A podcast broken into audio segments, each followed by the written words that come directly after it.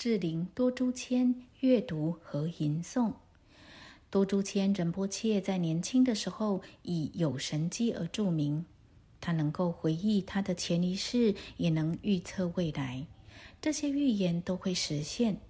他还能够读出别人的心意。然而，当他渐渐年长时，他越来越少展现这种特殊能力。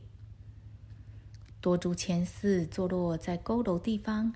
一天，这寺里刚坐床不久的转世喇嘛第四世多珠千活佛参加了一场大会供的吉祥集会。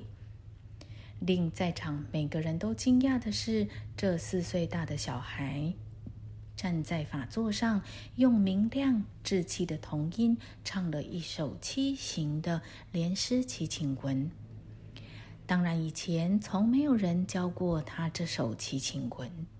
很明显，这完全证明了孩子就是转世来的活佛。接着，他跳了几下优雅的本尊舞步，才坐下来对他的信徒们害羞的微笑。所有睿智的老方丈和庙里的喇嘛们都笑了，互相很满意的点头。这无疑是他们以前的上师再次转世，以政务者的形式出现，为寺院增光。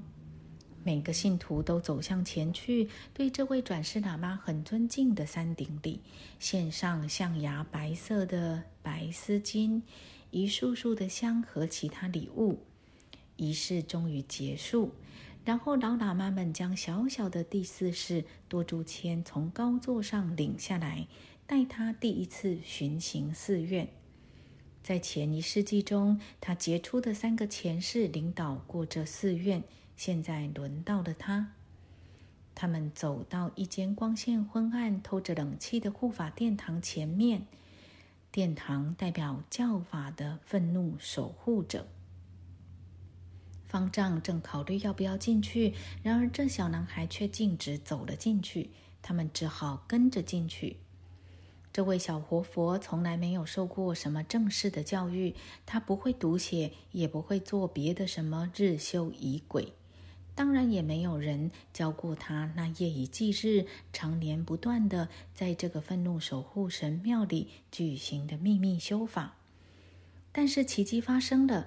男孩走过去，坐在一个正在唱诵祈请文的喇嘛旁边，伸手去翻阅那本破旧的祈请文经本。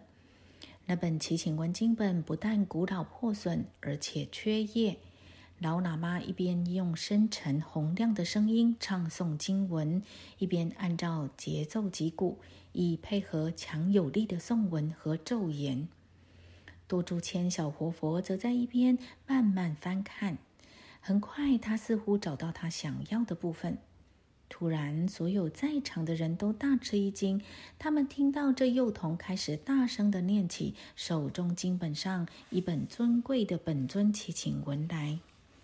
整首祈请文中，他只少念了一行。在场的人都知道，这首祈请文是第一世多珠谦撰写的。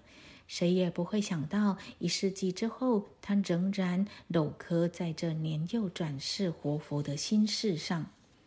那遗漏的一行又怎么解释呢？最博学年长的方丈告诉其他僧众，原来祈祷文的原著者第一世多珠千活佛曾经说过，这一行纯粹是可有可无的。如今，他让这四岁幼童很聪明的再次提醒大家。大家都非常的高兴。